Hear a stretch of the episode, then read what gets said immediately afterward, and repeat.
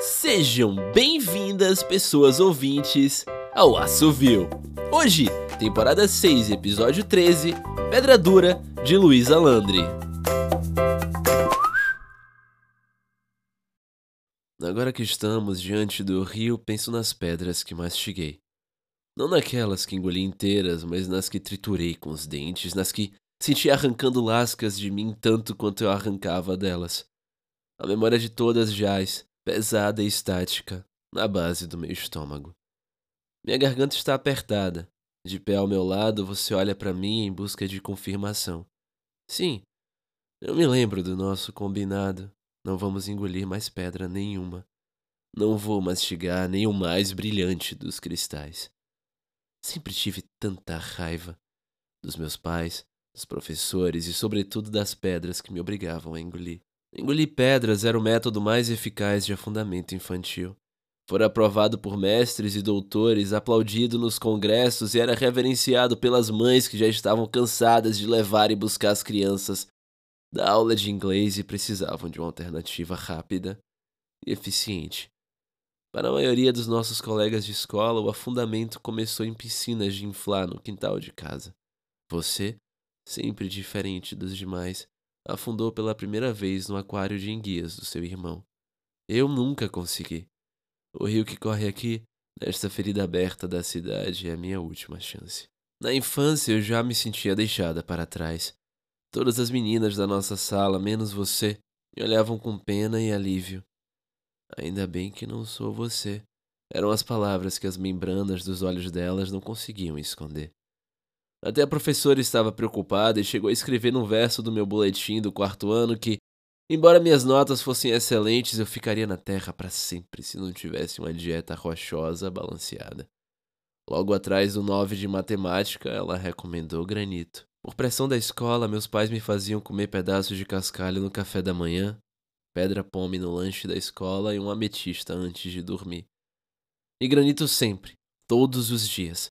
Granito como uma prova de amor, granito goela abaixo. Agora mesmo posso senti-lo na garganta, do magma à pedra e dentro de mim, transformando-se em lava mais uma vez. As pedras não faziam ideia do que esperava por elas dentro de mim. Primeiro eu as mastigava, depois as derretia. Continuo olhando para você e seu sorriso correnteza se alarga e me puxa.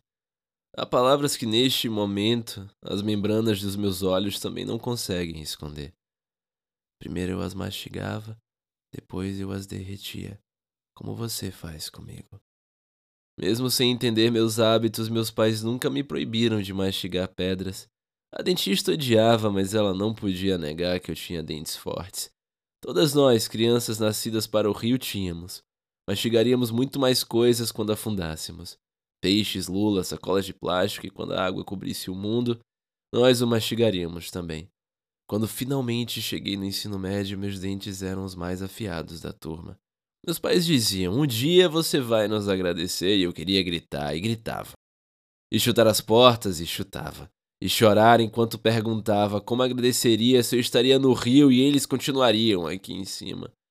Ele e mamãe têm a pele mole dos humanos, nada como a nossa couraça verde e resistente. Se afundassem, não respirariam. Mas será que vamos respirar? A pergunta agarra meu pescoço e aperta. Há uma cidade no fundo, eles dizem. Vocês vão viver para sempre, eles dizem. E quando o mundo virar água, eles dizem, vocês sobreviverão no rio.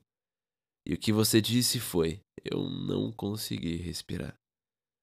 Encontraram seu corpo mole no fundo do aquário e já era quase tarde demais. Tiveram que puxar a água dos seus pulmões. Sempre que você contava essa história, eu sentia como se estivesse lá, contando os segundos que você passava sem ar. Seus irmãos e suas mães talvez dissessem como estavam felizes por você e que você tinha ido muito bem. Mas eu enfiaria a mão pela sua garganta e puxaria de dentro de você todas as pedras. O rio crescia cada vez mais rápido, mas nós crescíamos mais rápido ainda. Você se tornou tão bonita, verde e vibrante como nos melhores dos meus pesadelos, e você tem paciência para minha apatia. Você disse que eu não afundei porque eu sou boa demais para esse mundo. Eu, boa demais. Você disse que as pedras não me arrastarão para o fundo e que Se há alguém capaz de resistir a elas, esse alguém sou eu. Faz tempo que olho para você e tenho vontade de endurecer. Por você, prometi não mastigar mais pedra nenhuma. O que você não me pede chorando que eu não faça. Bem, não sorrindo, eu não sorrio, mas mostro os dentes de vez em quando, não é?